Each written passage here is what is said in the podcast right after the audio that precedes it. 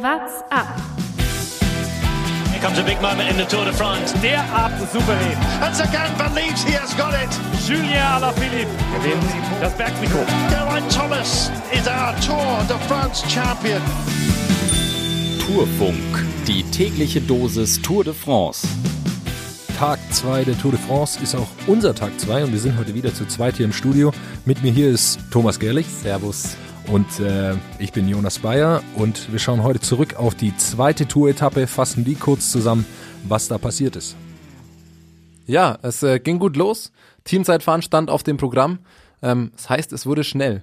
Also Ja, es wurde sehr, sehr, sehr, schnell. sehr schnell. Können wir die, die Facts kurz äh, zusammenfassen? Also 27,6 Kilometer war die Etappe lang. Ähm, gewonnen Jumbo Visma, deutlicher Vorsprung. Spra äh, heißt auch, dass das gelbe Trikot bleibt. Teunissen äh, trägt es weiterhin. Ähm, Sagan bleibt im grünen Trikot, Bergtrikot bei Van Avermaet und das weiße Trikot, das wandert zu Vote van Art. Ja, bekommt es auch, auch bleibt im, in den Reihen von, von Jumbo Visma. So ist Also es, genau. Einige Trikots bei sich. Und äh, die Etappe heute war ja die letzte in Belgien. Morgen geht's dann nach Frankreich rüber. Und bevor wir jetzt die Etappe komplett aufdröseln ähm, und zusammenfassen, blicken wir doch auch nochmal den bekannten Blick über das Lenkerband hinaus. Der Blick übers Lenkerband. Der Grand Depart in Brüssel ist zu Ende, aber morgen geht es nach Frankreich. Da ist die Landessprache, zumindest bis es ins Elsass geht, geklärt. Französisch wird da gesprochen. In Belgien ist es aber alles nicht so einfach. Das Land ist aufgeteilt in einen französischsprachigen Part, die Wallonie, und einen Teil, in dem Niederländisch gesprochen wird, Flandern. Brüssel liegt im flämischen Gebiet. Historisch bedingt wird aber mehr Französisch gesprochen. Unterschiedliche Sprachen in einem Land, das hat natürlich einiges zur Folge. Alle Ämter und öffentliche Institutionen müssen ihre Formulare in zwei Sprachen bereit liegen haben. Universitäten werden teilweise nach Sprachen aufgeteilt und bei Nationalmannschaften im Sport wird die Kommunikation selbstverständlich sehr schwierig. Da wird dann meistens Englisch gesprochen. Also viele Sprachen in Belgien, aber auf dem Rad wird nur eine Sprache gesprochen. Watt. Da, Da wurden zählt heute nur- einige das- getreten. ne? ja. Das war. Höchstleistungen. Fangen wir noch mal an. Wie, wie ging's los? Es ging direkt stark los. Also Ineos war das erste Team. Musste als erstes äh, ran. ungewohnt als quasi schwächstes Team in ihrer Rolle. Ähm, und die haben schon mal eine ganz gute Zeit hingelegt, die auch lange blieb. Kann man schon mal so viel vielleicht vorwegnehmen. Es waren 29 Minuten 18 Sekunden, also ein Schnitt von 56,5 kmh. Haben den Geschwindigkeitsrekord damit verpasst, der so ein bisschen in der Luft lag, überlegt wurde, ob der heute aufgestellt wird. Aber war natürlich erstmal ein Brett zum Start. Großartig. Es war wegen, wie du es schon gesagt hast, mit dem Geschwindigkeitsrekord. Man hat ein bisschen darauf gehofft, weil der, weil der Kurs nicht allzu schwer war, aber relativ flach durch die Stadt. Nicht zu viele Kurven. Äh, das führt natürlich alles dazu, dass die Jungs äh, da in einer Reihe so viel Gas geben können und riesige Geschwindigkeit hinbekommen. Ja, und die blieben dann quasi auch äh, lange da, da vorne drin. Also man kennt das ja im Prinzip, der, die aktuell führende Zeit bleibt in diesem, das ist ja ähnlich wie beim Skifahren oder sonstiges auch, bleibt quasi auf diesem einen Platz, wo sie die anderen dann immer verfolgen müssen. Und Ineos, Ineos durfte lange zuschauen. Ein paar Teams kamen inzwischen immer relativ nahe. Katjuscha, für mich überraschend, sehr gutes Zeitfahren hingelegt. Hervorragend Ähm, gefahren, ja. Sunweb auch, die kamen beide so auf fünf Sekunden ran. Hat nicht gereicht. Ähm, da war ich ehrlich gesagt ein bisschen überrascht. Ähm, dann kam Quickstep kurz vor Schluss sehr, sehr knapp dran. Das war nur eine halbe Sekunde. Da hat, hat man den äh, Ineos-Fahrern schon angesehen. Die haben schon kurz durchgeatmet und so huiuiui. Ähm, dürfen noch eine Weile sitzen bleiben, aber am Ende hat es nicht ganz gereicht. Ja, da kam dann äh, Jumbo Wismar und die haben äh, richtig einen rausgeknallt. Du hast schon gesagt, deutlicher Vorsprung äh, vor Ineos eingelaufen und äh, am Ende des Tages sehr verdient gewonnen. Super gefahren, behalten das gelbe Trikot mit Mike Teunissen, bringen ihren Gesamtklassementfahrer Steven Kreuzweig in eine wunderbare Position vor den vor den Sky-Leuten. 20 Sekunden hat er jetzt Vorsprung auf Das die. war eine Demonstration. Ja, Also die haben die ja zerlegt. Wirkliche Demonstration. Ich glaube, das Team Ineos, äh, äh, gerade habe ich, glaube ich, Sky gesagt, aber es ist natürlich Ineos, man kommt immer wieder durcheinander. noch. In der ersten Woche geht das noch. Ab Ja, nächster Woche, ja. Jonas, bitte. Ja, Da gibt's Strafen dann. klar. Also sie haben sie haben es schon geschafft, das Team Ineos, glaube ich, noch nicht oft passiert, äh, dass sie äh, von einem Team so so deutlich Nee. distanziert wurden. Hat man auch in den Gesichtern gesehen, finde ich. Die haben alle so ein bisschen so, hui, okay, Ja. gehen wir doch mal wieder äh, von unserer Winnerbox quasi, ja. ja. Auch der Schnitt, 57,2 kmh sind das. Junge, Junge, Junge, das ist so schnell. Stark natürlich Toni Martin da am Team, äh, gut mitgefahren. Ich muss auch sagen, mir fällt jetzt auch immer mehr auf, also wir hatten das in unserer Vorschau eh, hatten wir das Team schon in die Org-Kategorie gesteckt, aber das ist ein brutal starkes Team.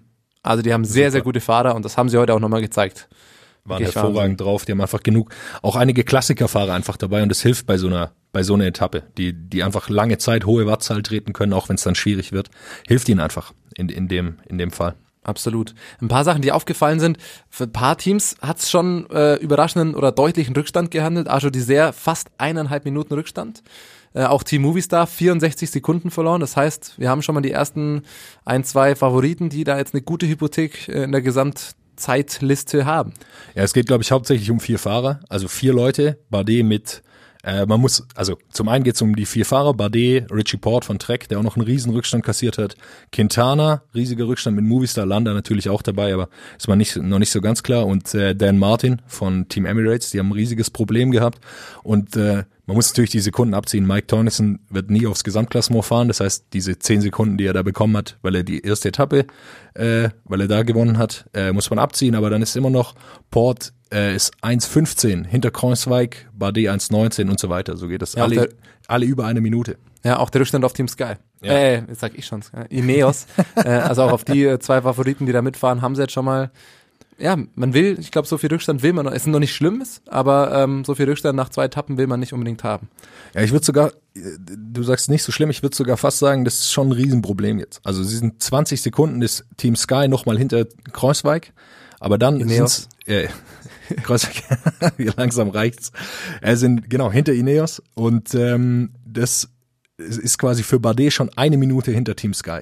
Team Sky, jetzt reicht's, jetzt reicht's. Jonas, das kostet jetzt. Äh, das Äh, also, Feierabendbier heute geht hinter, dich. sagen wir so, hinter Bernal und äh, Jaron Thomas Ja. ist er eine Minute und das ist schon richtig, richtig viel, wenn man bedenkt, dass es noch ein Zeitfahren gibt, wo er wahrscheinlich noch mal über eine Minute kassiert. Das heißt, er muss in den Bergen irgendwo Mal richtig einen raushauen. zwei Minuten, wird zweieinhalb Minuten auf die Jungs rausfahren und das wird brutal schwer. Ah, das wird wirklich, wirklich schwer. Sonst noch, was mir noch aufgefallen ist, ähm, ein paar andere Sachen. Ähm, Katjuscha hat mich tatsächlich überrascht.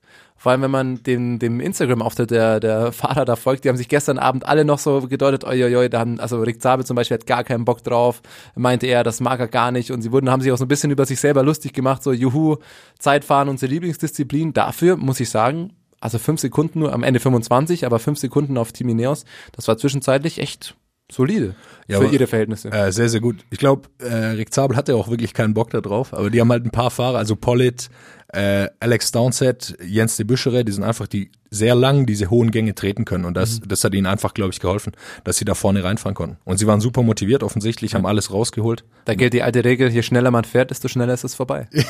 so einfach ist es, so einfach ist Sport manchmal. Ja. Dann noch so ein bisschen was Weirdes. Die, also was mir noch aufgefallen ist, hat mich tatsächlich optisch einfach gestört.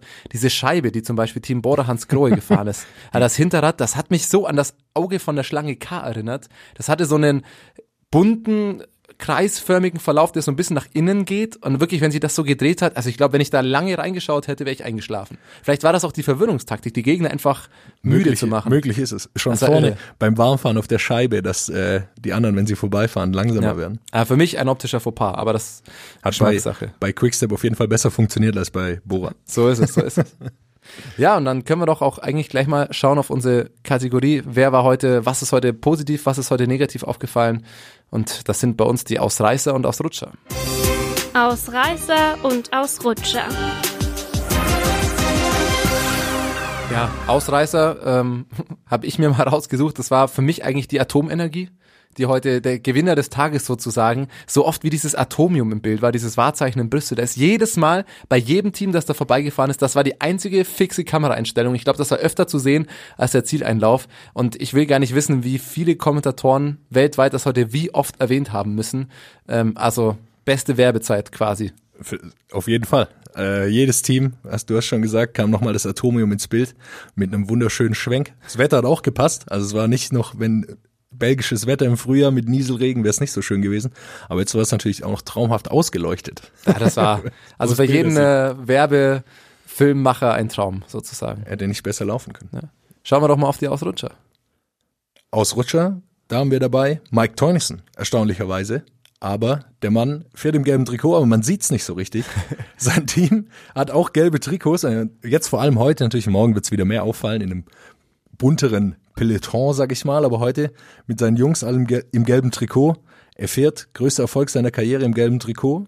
Aber Aber, keiner man merkt's. sieht's nicht. Man merkt's einfach Also das ist mir heute auch aufgefallen, in diesem, in diesem Zug, den sie da hatten. Da ich so, wo ist der denn? Alle gelbe. Also er hat das Einzige, was er nicht hat, sind schwarze Ärmel. Er ist ganz gelb. Aber das ist bitter. Hast den größten Erfolg, fährst zwei Tage in gelb und keiner merkt's.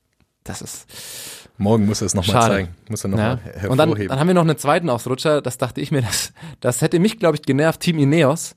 Die mussten, nach, nachdem sie angefangen haben, mussten die fast zwei Stunden in dieser Winners-Box, nenne ich sie mal, sitzen und quasi alle an, äh, anschauen, wie alle Teams ihre Zeit knapp verpassen. Und das letzte Team zerschmettert sie dann richtig. Da sitzt du zwei Stunden rum, kannst nichts machen, Kamera schön auf dich, äh, kannst nicht mal das Handy rausholen, irgendwas. Ähm, zwei Stunden sitzt du rum, zack, zack, zack, und das letzte Team kickt dich dann doch noch raus. Wird sich auch die Physiotherapeuten und Trainer nicht so ganz gefreut haben von äh, Ineos. Ja. Die werden sicher davor ausgefahren sein, aber die hätten sicher auch lieber früher mit der Regeneration angefangen, mit einer kleinen Massage oder je Sicherlich. nachdem, wie die da vorgehen. Man hat das Essen leider nicht gesehen. Man hat natürlich gern gesehen, wie sie, was sie essen, was ihnen da reingereicht wird. Ja. ja, was sagt diese Etappe aus? Fassen wir es nochmal zusammen. Teamzeitfahren ist einfach eine ästhetische Disziplin. Wir hatten es vorher Ja. auch schon, als wir es zusammen angeschaut haben hier. Er ist einfach sehr ästhetisch, so viele Fahrer hintereinander, die wirklich alles, alles reinhauen und äh, dann so einen schönen Kurs durch Brüssel. Ich glaube, das bleibt auch noch. Brüssel war ein Stimmt, hervorragender ja. Gastgeber von diesem, von diesem Start. Äh, sehr viele Zuschauer an der Strecke, haben viel, viel Unterstützung. Wetter hat natürlich auch gepasst, kommt auch immer dazu. Und von heute würde ich sagen, bleibt, einige Teams waren nicht so wirklich gut darauf vorbereitet.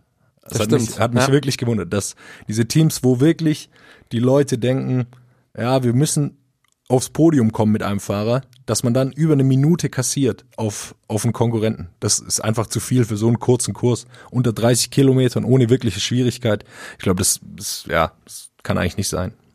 Ja, absolut. Also ich bin auch bei dir nochmal dieses Teamzeitfahren. Ich dachte tatsächlich vorher, ähm, das kann, man kann das vielleicht so als bisschen langweilig bezeichnen, weil nicht so super viel passiert, nicht so super spektakulär, aber es ist tatsächlich einfach schön anzuschauen. Und in gewisser Weise doch auch spektakulär, in was für einer Wahnsinnsgeschwindigkeit die da hinbrausen, die super äh, knapp da durchwechseln. Manche Gesichtsausdrücke sind natürlich auch einfach spektakulär anzuschauen. Ähm, Toni viele, Martin Ich wollte gerade sagen, viele haben vielleicht direkt Toni Martin und äh, den Mundkanal da äh, im, im, im, vor ihrem geistigen Auge, aber es ist natürlich wahnsinnig schnell, also Wahnsinnsleistung. Man sieht auch richtig, wie die leiden einfach. Das schaut man sich gerne an, äh, in positiver Weise. Ja, es ist halt eine sehr kurze Etappe äh, und die Jungs äh, geben alles. Sobald sie vorne sind, da wird nicht mehr auf irgendwelche äh, auf, auf die Laktatschwelle geschaut, sondern da fährt man, was geht. Der Watt, die Wattzahl wird vorgegeben sein, die wissen genau, in welchem Bereich sie kommen müssen, damit sie die Geschwindigkeit jedes Mal aufrechterhalten können. Und dann die Schwierigkeit, äh, hinten wieder an den Zug ranzukommen. Äh, das ist auch immer zu sehen, dass manche Leute es nicht wirklich hinbekommen. Vorne raus aus der Führung, am Team vorbei, sich nach hinten fallen lassen und dann gibt es den kurzen Moment, wo man wieder in diesen Windschatten rein muss und das haben eben nicht alle immer so perfekt geschafft, wo dann immer eine Lücke ist, wo man nochmal dann fünf Sekunden, sechs Sekunden, vielleicht mehr ähm, rausholen muss, äh, wo man dann nochmal Vollgas reingeben kann, äh, um wieder dran zu kommen an das Ganze. Und wenn wir da schon sind, mit Vollgas geben, Thomas, deine absolute Lieblingskategorie, unsere Stravazen. Stravazen. Ja, genau. Wir waren eben ja auch schon bei Wattwerten und da gucken wir doch mal in die Sportstatistik, in die Sport-Social-Media-Welt.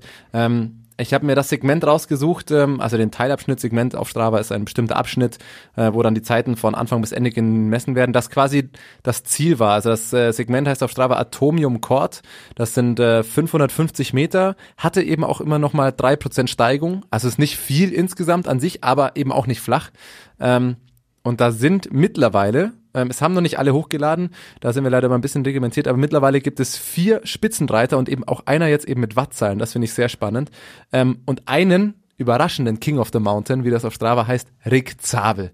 Also hättest du, mir, hättest du mir gestern gesagt, dass Rick Zabel bei diesem Teamzeitfahren in einem Segment der Beste ist, all, also seit immer. Keiner, das ist der, die schnellste Zeit auf diesem Segment aller Zeiten. Wahnsinn. Das sind 42,6 kmh im Schnitt. 47 Sekunden. Man merkt auch ganz gut äh, im Vergleich zu manch anderen Fahrern, ähm, die schon früher rausgenommen haben, wie viel die den dann noch abnehmen. Das sind teilweise wirklich 20, 30 Sekunden. Ähm, und eine spannende Zahl finde ich auch noch von äh, Anthony Perez im Team äh, Perez, sorry, im Team Cofidis. Der hat nämlich die geleistete Power noch mit drin. Der ist in diesem Stück Nummer 496 Watt gefahren. Das ist ein Wort. Das ist gemessen, das ist stark. Also da nochmal hinten, natürlich, da geben sie nochmal alle Gas, alle nochmal all out. Ähm, aber da nochmal so viel zu treten, boah, stark. Man muss, man muss vielleicht auch dazu sagen, die, die Geschwindigkeit war jetzt unter 50 in diesem Abschnitt, aber es war sehr, es gab noch sehr viele enge Kurven da am Schluss. Ja. Das heißt, der hat auf jeden Fall, Da ist auch nochmal so ein kleiner Kreisverkehr drin, wenn man Ja. sich das auf der Karte anschaut. Um, die fahren ja um das Atomium rum. Genau, das ist dieses. genau. Äh, und da können die natürlich auch nicht Vollgas rumfahren. Es zeigt wahrscheinlich auch, dass Katjuscha äh, den Kurs auch äh, super besichtigt hat. Also die haben, waren gut vorbereitet auf die Kurven, Ja. haben, wie gesagt, eine super Zeit hingelegt. Und dann Rick Zabel, er ist schon endschnell. Ich glaube, da hat er nochmal gut immer wieder nach, den, nach dem Abbremsen den seinen Zug angezogen, um da nochmal äh, Geschwindigkeit reinzubringen auf den letzten Metern. Kann gut sein, ja. Auf jeden Fall geiles Segment. Ähm, das kann jeder mal fahren. Das ist kein Riesenberg. Ähm, aber eben vor allem für mich, deswegen äh, in den Stravazen heute überraschende Sieger, die sich das Segment geholt haben. Würde mich mal interessieren, was Toni Martin, leider hat er kein Strava oder lädt er das nicht hoch. Würde mich mal interessieren, was der da noch hochgebrettert ist. Der- bestimmt auch Ich glaube, seine Hauptaufgabe war davor, die, Ja. die längere, die längere Passagen äh, durchzutreten und am Ende, da kann er dann Wort von Art nach vorne schicken, der, der nochmal die Beschleunigung machen soll oder Mike Teunissen. Ja. Ähm, ansonsten, Thomas, Schauen wir fast mal auf morgen noch, oder? Ein kleiner lass uns Ausblick. nach morgen schauen. Morgen geht's lange. Es geht nach Frankreich. Yes, es geht Start raus aus. Ist noch in Belgien, aber dann geht's nach Frankreich. 215 Kilometer ist das Stück lang. Der erste Teil ist relativ flach, aber da könnte der Wind schon ein Thema werden. Also wenn es sehr gut läuft, Thomas, sehen wir morgen die ersten Windstaffeln. Ja. Äh, Bora hat schon ein bisschen versucht in der ersten Etappe, ihr habt darüber schon gesprochen, das Rennen auch mal schwer zu machen, auch weit weg vom Ziel. Aber richtig spannend wird so ab Kilometer 164. Da geht's in die Hügel und Genau. äh, das wird richtig schwer, schwer für die Sprinter vor allem. Ja, wird super schwierig für die Sprinter. Das sind vor allem einige Wellen. Also das sind keine krass langen oder krass steilen Anstiege, aber äh, Kategorie 4, dann dreimal Kategorie 3 ähm, hinten raus. Also da werden sich die Sprinter sehr, sehr schwer tun, da hinten dran zu bleiben. Wird viel davon abhängen, glaube ich, welches Team äh, sich, sich bereit sieht. Also gerade zum Beispiel Sunweb mit Michael Matthews kann ich sehen, dass die das Rennen dann auch schwer machen, ab diesem ab diesen Wellen, die da eben kommen. Und dann wird's für Grönewegen, für Caleb Ewan sehr, sehr schwer, da dranbleiben zu können. Einfach weil die äh, da nicht, dann nicht mitziehen können. Und Sprinter wie Michael Matthews oder äh, Mike Teunissen wird sicher wieder versuchen. Er hat das jetzt in der ersten Etappe gezeigt. Äh, können damit reinhalten und die werden das Rennen versuchen, sehr, sehr schwer zu machen. Und dann am Schluss äh, ist es eben auch kein, keine flache Ankunft, sondern es liegt an so einer Mauer, nicht wie am ersten Tag, wo man über die Mauer von Gerardsbergen gefahren ist, so schwer ist es nicht, aber 15 Prozent im Schnitt geht's da hoch, äh, oben ist dann die Ziellinie, das heißt im Grunde sind es Klassikerfahrer, die da entscheiden werden, die Sprinter, das wird wahrscheinlich viel zu schwer werden für die, auch allein wegen dem Ziel, wegen der Zielankunft. Bin sehr gespannt, was das morgen gibt. Haben wir drei Etappen, schon mal drei unterschiedliche Profile gehabt. Bin ich sehr gespannt, wie das ausgeht. Wir werden uns natürlich reinziehen. Und Was ist dein Tipp, Thomas? Du weißt, ich kenne ich von uns drei kenne ich mich tatsächlich am wenigsten aus. Ich leg mich leider nicht auf einen Tipp fest. Da bin ich, ich bin schwer am Tippen. Ich kann mal gucken, äh, wenn ich mein Fantasy-Team gucke, wen ich da morgen zum Kapitän mache. Ähm, boah, schwierig, sehr schwierig. Ja, ich tippe. Ich habe ich hab vor der Etappe gesagt, äh, vor der Tour habe ich gesagt, äh, dass Nils Pollitt irgendwann mal was holt. Aber ich glaube auch nicht, dass das ja, morgen morgen Klassiker kann er. vielleicht. Ich würde aber eher aus, aus deutscher Sicht würde ich am ehesten äh, Maximilian Schachmann äh, ja, sehen. vielleicht. Äh, der im Frühjahr hat er gezeigt, dass er das kann.